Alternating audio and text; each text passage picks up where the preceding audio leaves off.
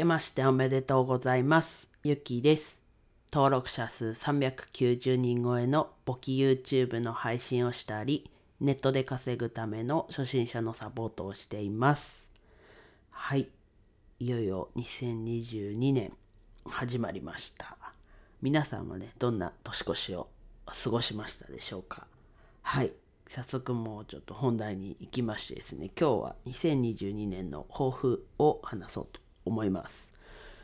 皆さんも2022年の抱負ありますかね？あればコメントだったりで教えてもらえると嬉しいです。はい。じゃあ自分の抱負をいきます。えっと、ちょっと抽象的なところから、えっと、こう挑戦をして、えっと、周りの人の背中を押す。で、もちろんこうサポートもするっていうところを、えっと、やっていきます。はい。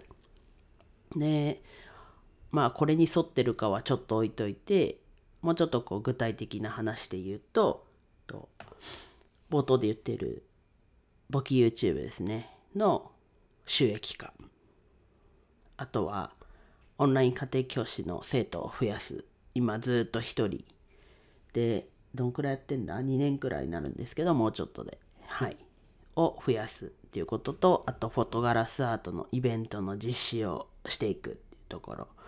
とあとは今の会社と雇用契約をやめるっていうところ。まあなんだろう仕事のこうピンポイントでねここっていうふうにいうのは引き続きやっていきたい部分はあるのでうん業務委託としてやっていけたらいいなと、まあ、そこまでこだわってるわけじゃないので意見が合わなければやめるっていうことも考えてます。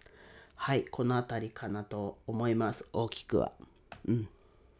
さっき抱負のとこでも言ったように引き続き挑戦はどんどんしていくのではい。そこを皆さんに、うん、見せるためにやるわけじゃないですけどまあこういうことしてるよ失敗もしてるんだよとかそういうとこ見せていけいきます。はい。で昨日もちらっと言ったやりたいことリスト100っていうやつなんですけど2022年のはもう100超えてて、まあ、今回は101個2021年は105個かな。あってまあそれも2月ぐらいまでかけてね作ったものなんですけど今回は年内のうちに2021年のうちに作り終えました。はい。まあこんな感じですね。元日。うん。